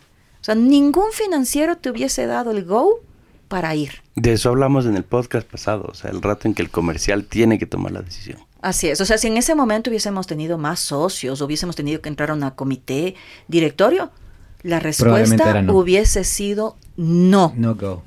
Es así. Entonces Rafael, no, servir, servir, servir. En ese momento llama además un par de, adultos mayores, el uno llorando, el otro que, que, escribió una carta, el otro que escribió una carta a mano. Me dice, ya ves, hay que servir, esta gente está asustada, no tiene que comer, la gente no tienen hijos aquí, eran gringos además tenemos que servir y punto. Es que mucho, de, mucho de la logística. Cada caso era un aprendizaje. Sí. O sea, eh, ahí, ahí fue cuando la gente, creo que tú mencionabas que te mandaban cartas por WhatsApp y había que transcribir y meterlas en el app. Claro, porque además del adulto mayor, esto era graciosísimo. Viene una de las chicas de marketing, el primer solicitud del adulto mayor y dice, Rafael, mira, estoy preocupado porque primero me llamó, está llorando, que sus hijos no viven aquí, que se va a morir, que se va a morir, que se va a morir. Luego, eh, ¿qué crees? Eh, no puede meterse al app le tengo que tomar el pedido por teléfono. Luego, eh, no está en el área de cobertura. y con la presión que teníamos de shoppers, no está en el área de cobertura, está más lejos. No, tiene que el shopper irse a otro. Y no tiene quien le pague, porque la que sabe pagar es la hija y no sé qué. Bueno, mira, no hubo una dimos crédito no sé a cuántas personas, no hubo una sola persona que no me pagó. No notamos ni tel, o sea, de verdad en ese momento no puedo explicar la locura en la que estábamos. Todas las personas que dimos créditos, todas las personas nos pagaron. Nosotros ya de verdad ni anotamos. Nadie nos falló. Claro, cumplían. Todos y esperaban lo mejor de Nos pagaron después de dos semanas, nos pagaron después de un mes, máximo de dos meses, pero absolutamente todas las personas a las que ayudamos, todas nos pagaron. Qué bestia. ¿Qué, ¿Cómo habrá sido visitarles en pandemia? Sí, era una locura. era una locura. ¿Sabes qué me pareció a mí impresionante también? Eh, que, y, lo que tú dices, que te decía el Rafael y lo dices tú y lo repites, como tenemos que servir, nos toca servir. Eh, y yo sentía también que el mismo gobierno en su momento eh, comenzó hasta, no sé, publicitariamente sería debatible, pero yo creo que también se apalancó entre algunas cosas, supermercados y demás, un, poco para mantener esta idea de si tenemos disponibilidad de alimentos y demás. También pueden usar Tipti por si acaso. Eh, eh, como que también usó de, bander, de banderín, como casi, casi que llevándose el mérito del gobierno de que Tipti esté al aire y no necesariamente por sus propios méritos, sino como... Sí. Ahí ves la verdad, a ver, eh, tiene razón como el, creo que el 11 o el 12, no sé, porque todos esos días fueron locos, me dicen, me llega una invitación de la presidencia de la República. Y dije, oh my God, ¿qué es esto? ¿Desde cuándo soy tan importante para que...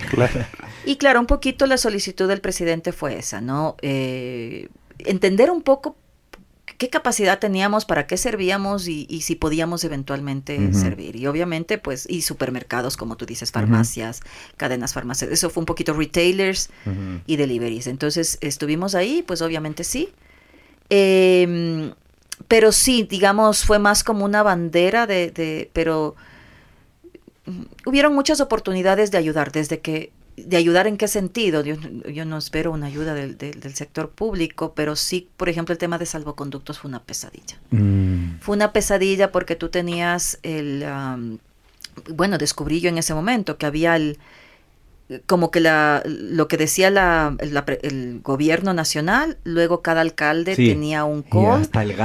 Y, y no sé qué, entonces tenía que conversar. Entonces tú a veces tenías el salvoconducto. Ah, no, pero en Cuenca hay que irlo a certificar en no sé dónde. Ah, no, es que en, en Salinas hay que y dependía de la alcaldía, entonces eso era muy engorroso de entender, todo virtual, entonces era como que, pero ¿dónde hago sellar el papel para, ah, no, es que no está el señor en el, pero entonces no me pida el sello, señor. O sea, si no hay quien selle, no, me pida el sello. no me interrumpa y claro. sirviendo. Entonces eso tal vez fue burocrático y engorroso, pero sí, un poquito fue así. Nos pidieron en algún momento que sirvamos a los mercados, pero a ver, nosotros no teníamos capacidad para terminar nuestra capacidad.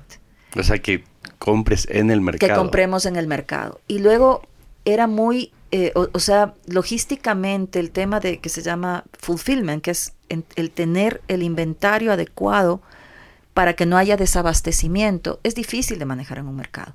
Tú me pides una manzana, y yo a lo que llego al mercado ya, ya alguien compró la manzana. ¿Quién te garantiza que esté? Y entonces ya tú no sabes, y entonces tú vas a decir que no te serví. O sea, iba a ser muy engorroso. Y también nos preocupaba un poco los, las normas de seguridad, no por desconocimiento, por ignorancia, no porque hayan sido malas, no tengo idea, de meter al shopper al mercado, sacarlo y llevarlo al lugar, ¿no? Yo no se sabía tanto, digamos. Y siempre, a ver, para mí mi prioridad fue proteger a mi equipo. No porque no haya sido mi prioridad proteger al consumidor, pero yo estaba segura que si protegía a mi equipo, iba a proteger por default a la comunidad, ¿no? Entonces también el que ellos estén bien uniformados, que tengan su vaina esta, esta que parecían Robocop, la mascarilla, que tengan su gel, que además en ese momento esos insumos eran difíciles, que en su momento que tengan las vacunas, lo que fuese, para mí era prioridad. Entonces, el mercado, no sé, me, me, sentía un poco incómoda, nuevamente, más por ignorancia mía, de si iba a poder yo brindarles la seguridad adecuada a mi shopper para entrar y salir de ahí.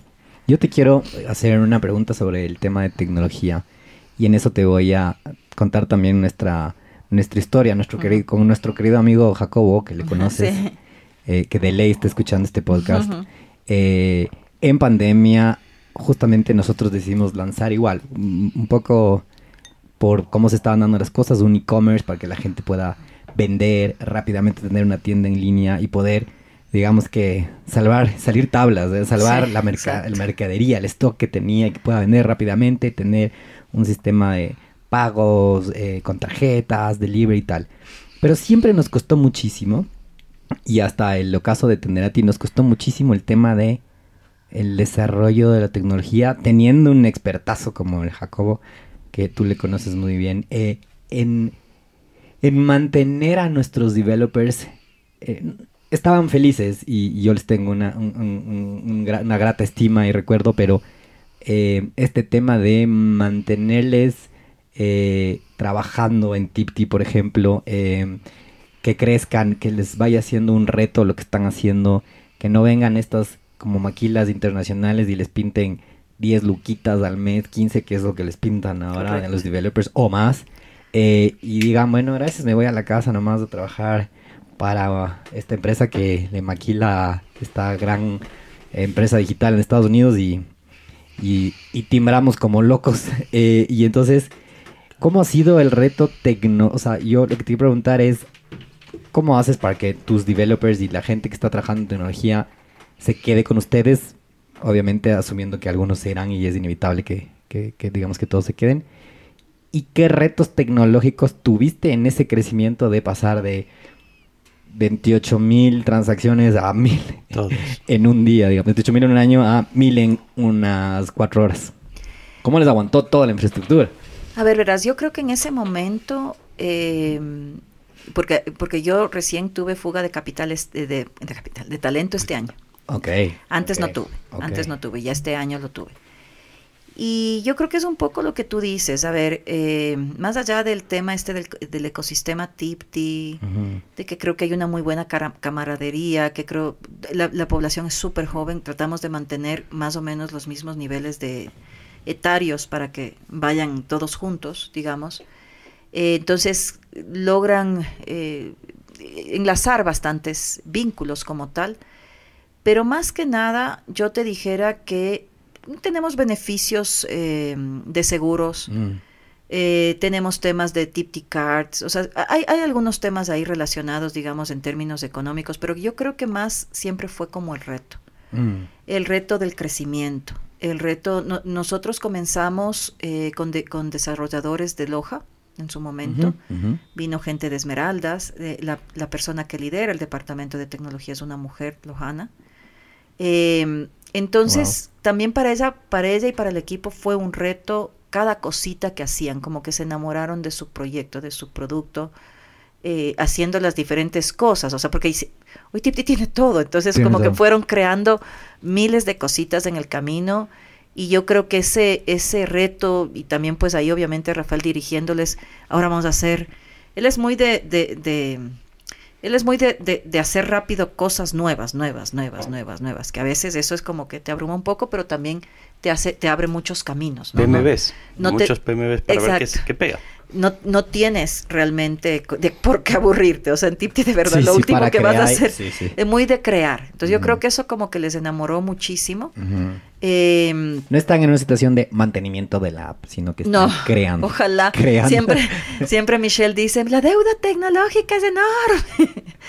pero, pero no, o sea, digamos, sí este año eh, cerramos algunos gaps y, algún, y, trabajamos mucho en algunos temas estructurales importantes. de arquitectura es software, así, de las bases. Exacto, de bases, porque hemos crecido mucho, necesitamos mucha robustez en, el, en, en, en, toda la plataforma, pero igual siempre hay cosas nuevas y cosas como divertidas. Y creo que eso al, al técnico, al programador, le enamora mucho el hacer proyectos y proyectos diferentes. Es como que están, o sea, en vez de estar, no, es como que... Sí, sí, sí. Tienen otra, tienen otra forma de pensar en ese sentido. O sea, mientras haya reto, hay trabajo. Sí, absoluto. Exacto. Entonces, eso por un lado. Em, y por otro lado, ¿qué retos tuvimos? O sea, desde que no teníamos un RP mm, hasta que hoy día tenemos SAP. Desde que teníamos eh, un contrato con Amazon de este tamaño. Para los servidores. Sí, entonces. Ah, hasta... entonces, porque, porque claro, nosotros en ese momento, como te digo, si bien es cierto, era una plataforma interesante, con, con algunas funcionalidades interesantes, no teníamos ni siquiera el límite de pedidos no teníamos el organizar hora hombre, horarios, no, pedidos. No, eran unos problemas a mapear. Sí, claro, o sea, al menos nosotros decíamos. Usted estaba enfocado en ese punto por demanda. Exacto.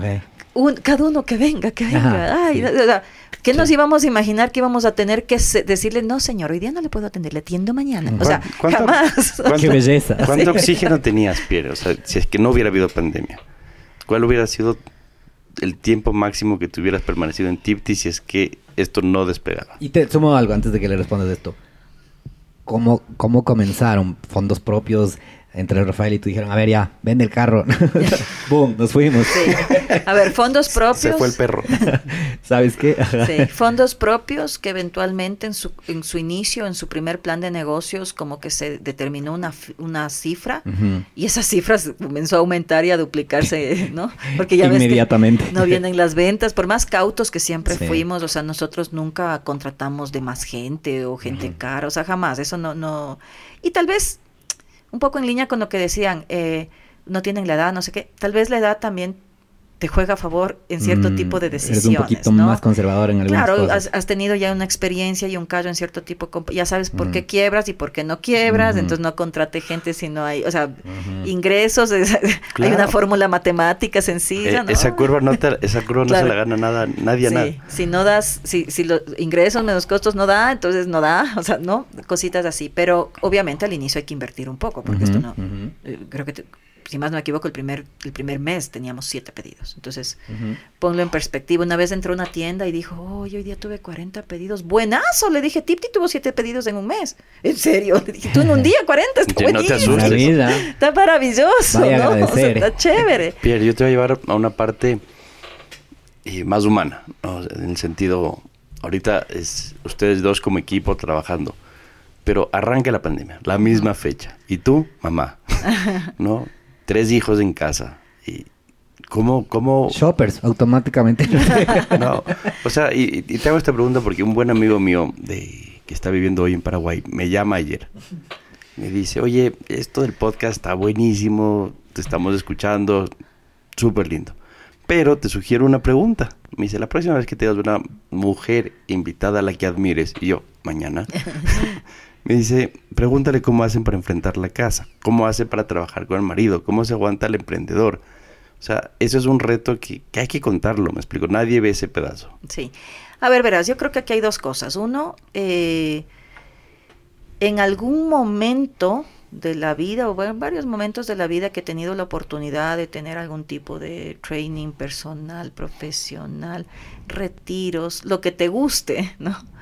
La yoga, bueno, yo no hago yoga, pero, em, a ver, eh, creo que primero hay un tema importante aquí y es, en algún momento, creo que fue en algún retiro, y matemáticamente esto está diseñado de esta forma, y para todos los que sean románticos, em, el matrimonio es efervescente los diez primeros años y a partir del décimo año tú quieres querer a la otra persona, ¿sí? Entonces, perla. en este punto poner repetir 10 segundos para y escuchar de nuevo. Entonces, de verdad tienes que buscar eh, querer respetar genuinamente y, y, y, como de alguna manera eh, cosechar este tema, porque si no pones de tu parte, esto no va a pasar. Entonces, sí tienes que ponerle ganitas, sí tienes que ponerle corazón, sí tienes que ponerle, buen, digamos, eh, buena cara, ¿no? Por un lado. Por otro lado, creo que tanto Rafael eh, y yo, y, digamos viceversa, nos hemos respetado muchísimo a nivel eh, profesional, e intelectual, ¿no? O sea, de verdad creo que él confía mucho en mí a nivel profesional y viceversa. Entonces, no hay ese bias.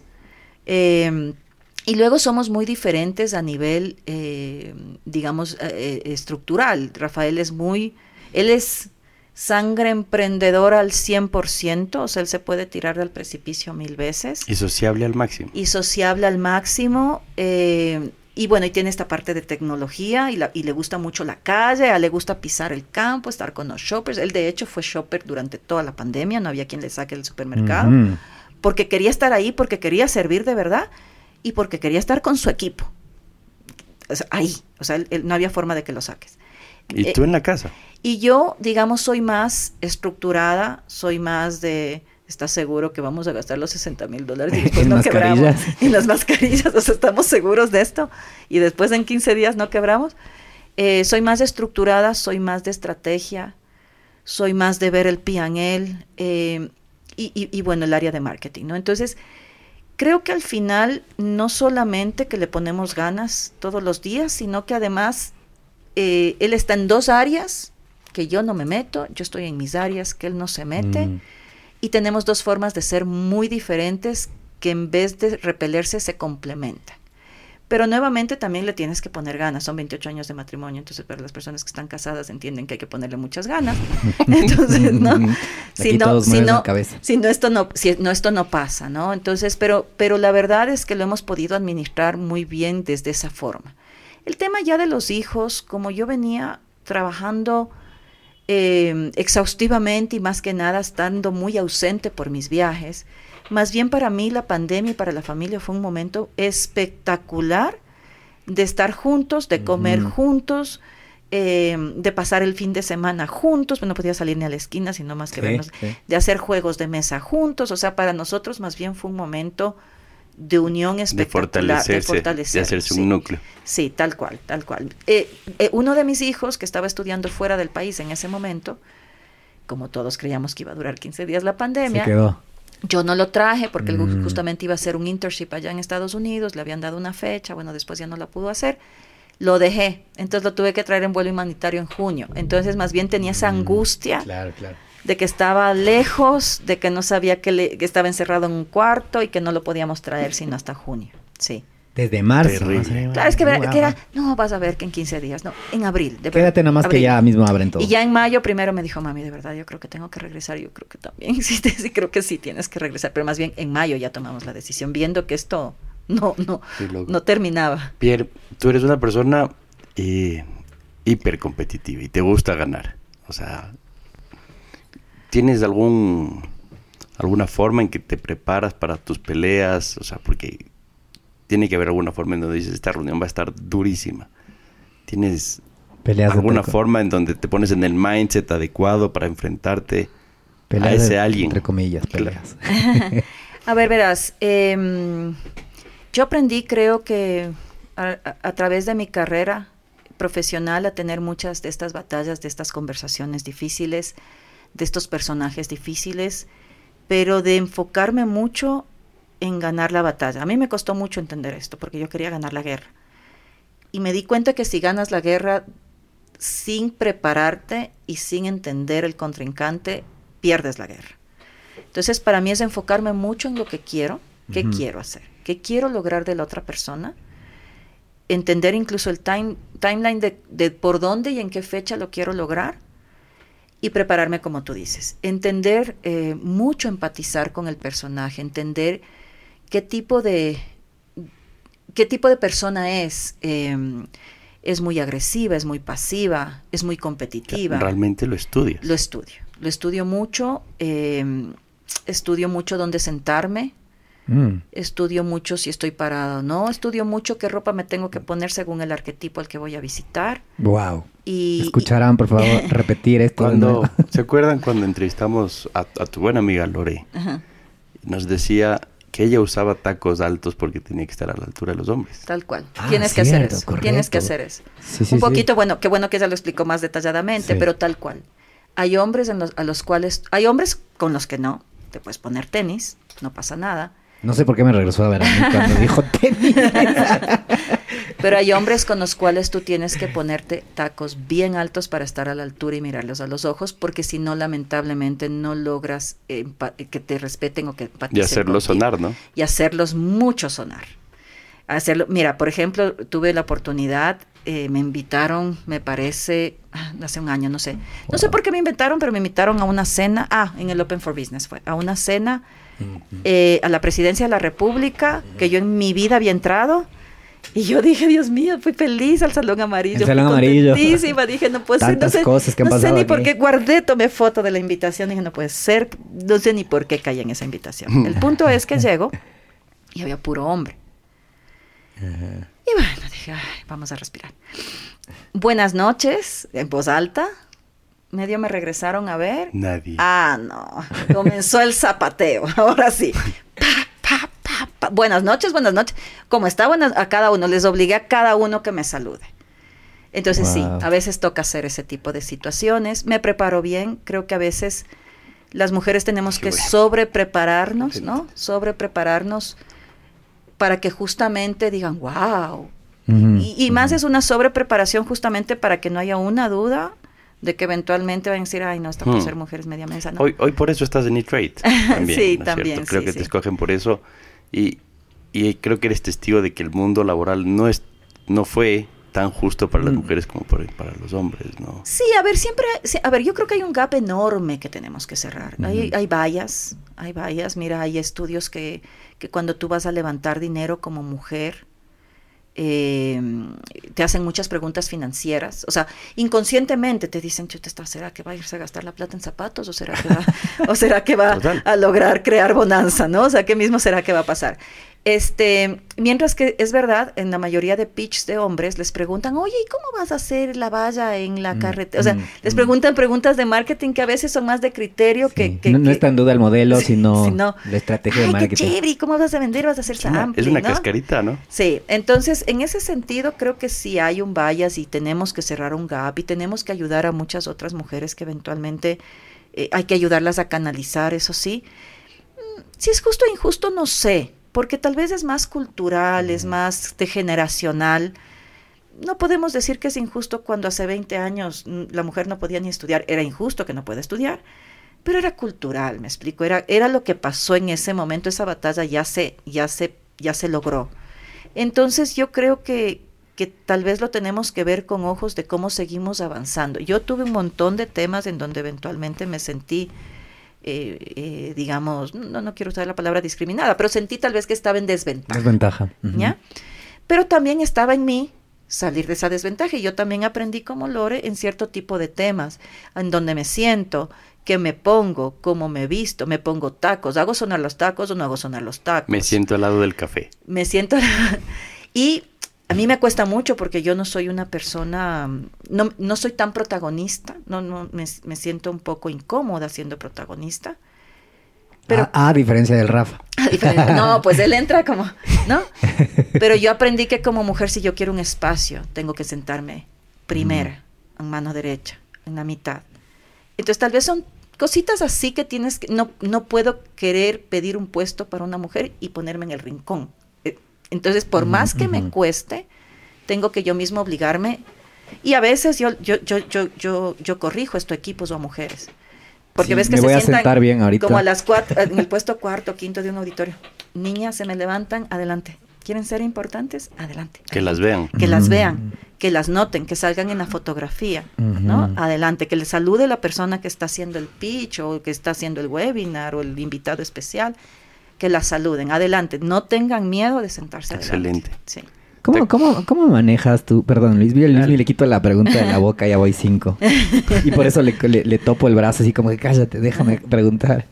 Eh, yo te quería preguntar acerca de cómo, en función de lo que estás diciendo, ¿no? Tú, tú estudias muy bien lo que vas a hacer, dónde te vas a sentar, etcétera. ¿Y cómo haces en el, en el día a día, porque desde el inicio de Tipti siempre estuvieron en, relaciones comerciales con un gran grupo empresarial, digamos que, que donde hacían los shoppers las compras y demás. Y ahora entiendo que tienen una relación muchísimo más, eh, no sé si societaria, muchísimo más de, eh, digamos que están más dentro de Tipti. Y, y debe ser difícil, yo me lo he pensado como, digamos que una startup que de pronto eh, colabora y coopera y, hace negocios con grandes corporaciones. Eh, ¿cómo, cómo, cómo te das tu lugar en eso? ¿Cómo negocias este tipo de, acuerdos? ¿Cómo te sientes? Ah, ¿Qué nos puedes dejar a los emprendedores que a veces nos toca de vez en cuando toparnos con uno de estos grandes players? El ah. know-how de Coca-Cola. Sí, bueno, primero creo que el know-how de Coca-Cola porque yo sí tuve que eh, tener, tener reuniones con personas de altísimo nivel y con personas difíciles. eh, con política, con eh, ministerios, gestión, gestión, digamos, de desarrollo y sostenibilidad. O sea, digamos, tal vez por diferentes áreas. Y nuevamente, refuerzo que el estar en diferentes áreas ayuda, muchísimo, a desarrollarse y crecer. A ver, mira, yo he sentido en, en, el equipo gerencial de corporación favorita, a ver, porque a ver, ¿qué pasa? Cuando tú vas a una mesa de trabajo y a veces hay eh, hombres, tú a veces sientes que genuinamente te respetan, que genuinamente te ven como un igual. Y a veces sientes que forzadamente te tienen que atender o escuchar, ¿no? Y eso se nota muy, muy rápidamente, al menos si eres mujer. Y eh, yo, yo al menos he sentido del grupo gerencial de, corporación favorita que hay un respeto genuino. O sea, no hay un bias. Eh, les es indiferente si eres hombre o mujer. Comencemos, comencemos por, ahí. Luego creo que tienen una cultura corporativa de bastante respeto. Ellos, ellos tienen una cultura corporativa también de crecer desde abajo, independiente, eh, digamos, si eres parte de la familia o si eres un empleado normal, común y corriente, de lo que yo entiendo, ellos hacen eh, de cajeros, eh, ¿cómo se llaman? De percheros, están en la parte de cárnicos, están en la parte...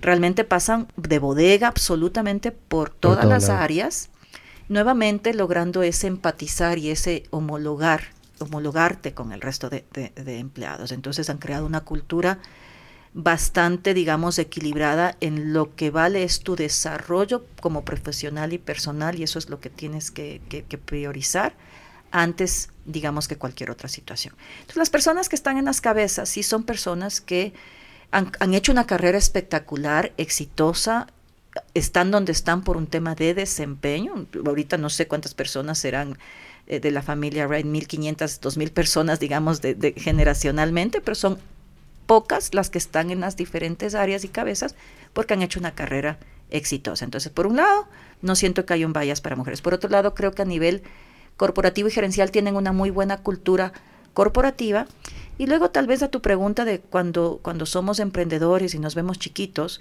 sin duda alguna creo que hay que actuar con mucho, con mucho respeto. Creo que lo que para, a nosotros nos ayudó mucho a lograr sinergias, independiente. Hoy por hoy ellos tienen una participación societaria dentro de TIPTI, pequeña, pero la tienen.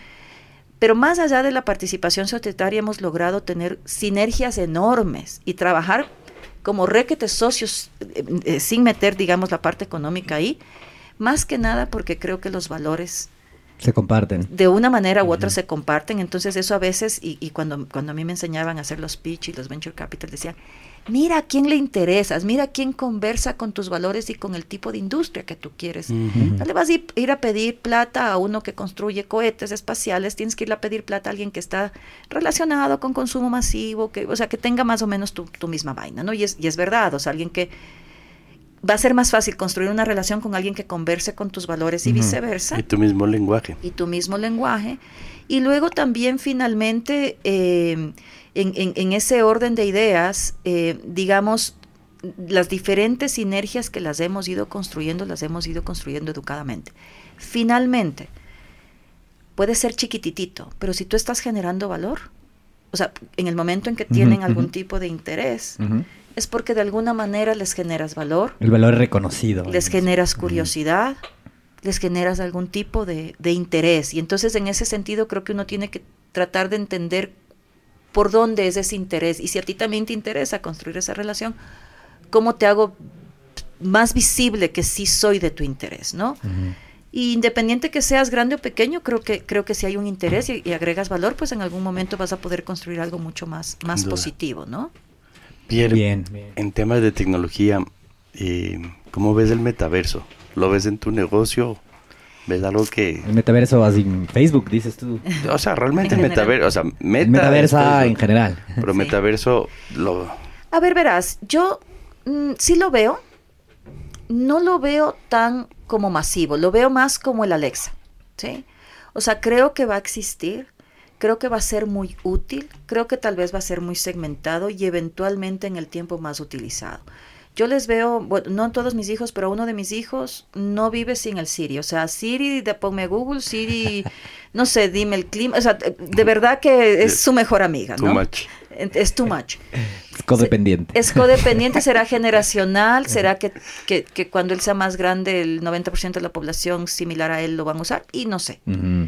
Creo que, creo que muchas personas utilizan Alexa, y, pero no sé qué porcentaje de la población, 5, 10%, no sé.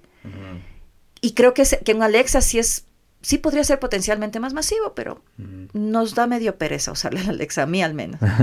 Creo que el metaverso va a ser algo así, va, va a enamorar a muchas personas, eventualmente va a, conectar con muchas personas, pero no sé si esa cantidad de personas va a ser un 5 o un 10%. No, Entonces, eventualmente sí va a haber alguna tipti, que, una tipti lover que quiere comprar eh, como que está en el pasillo del súper y va comprando en vez de comprar, eh, digamos, haciendo clic, eh, sí, pero no creo que todas las damas de casa van a hacer eso, ¿no?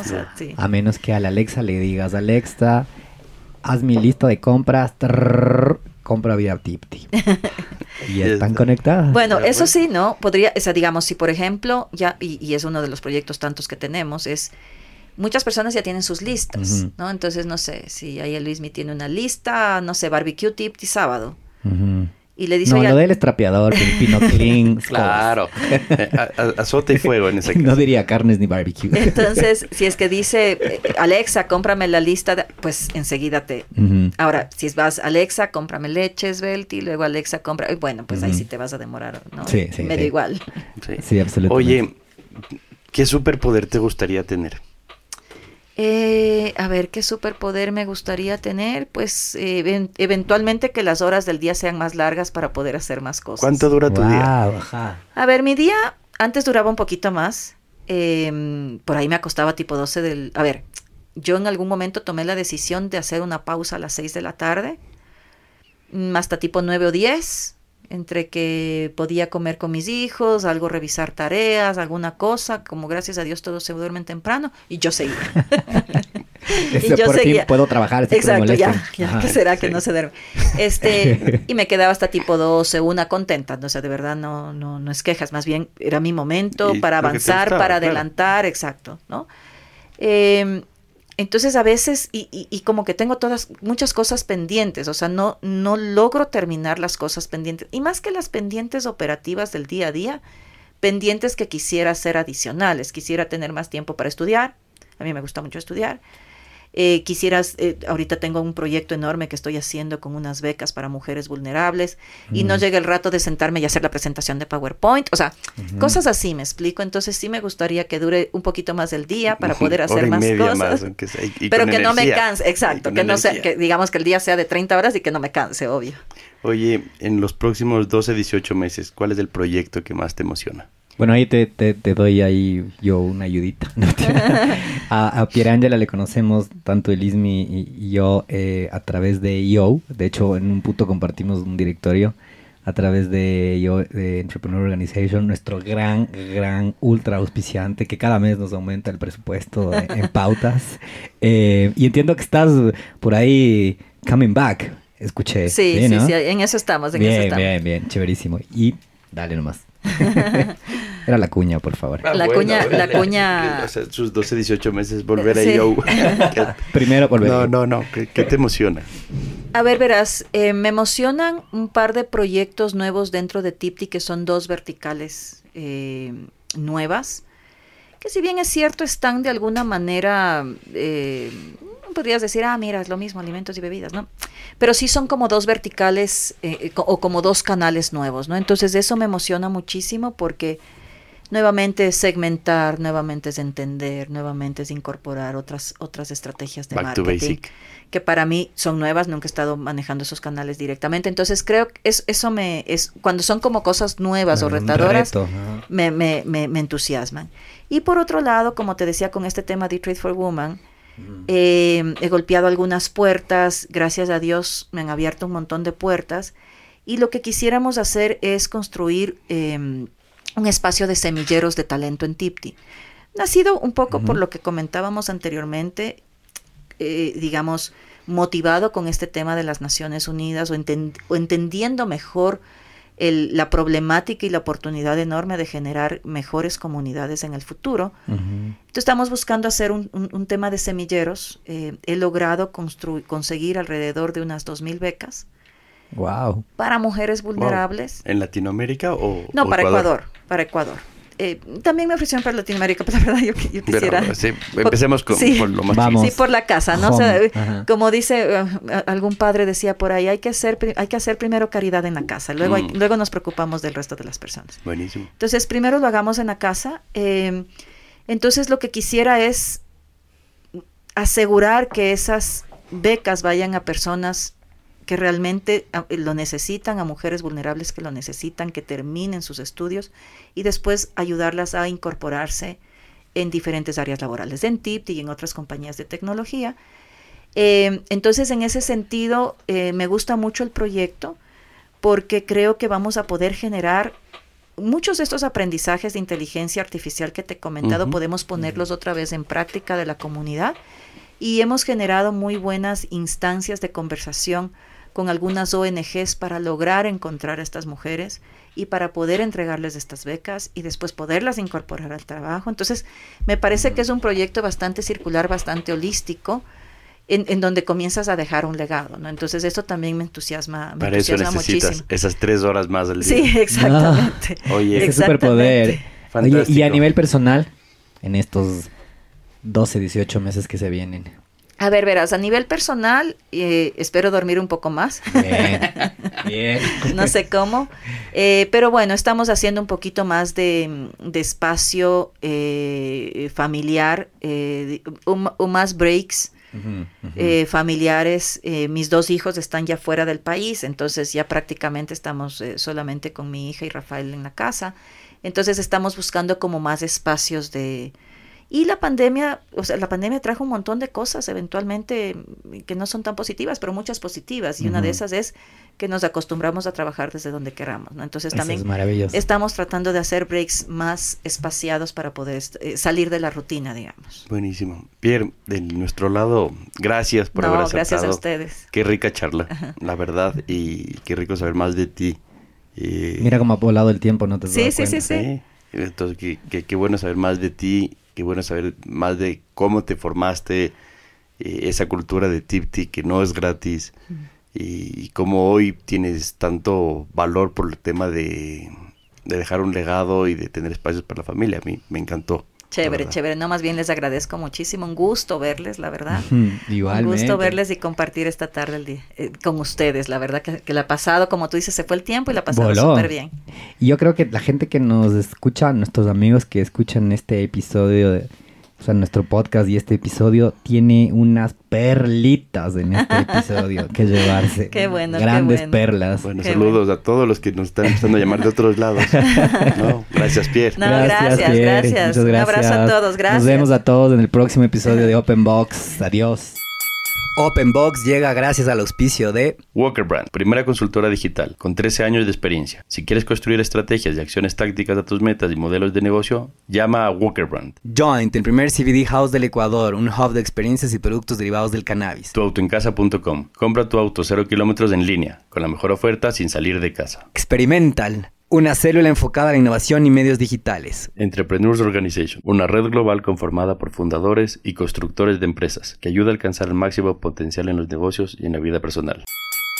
Y bueno amigos, eso es todo por hoy. Recuerden que en el ring de los negocios puedes perder un round, pero la pelea continúa.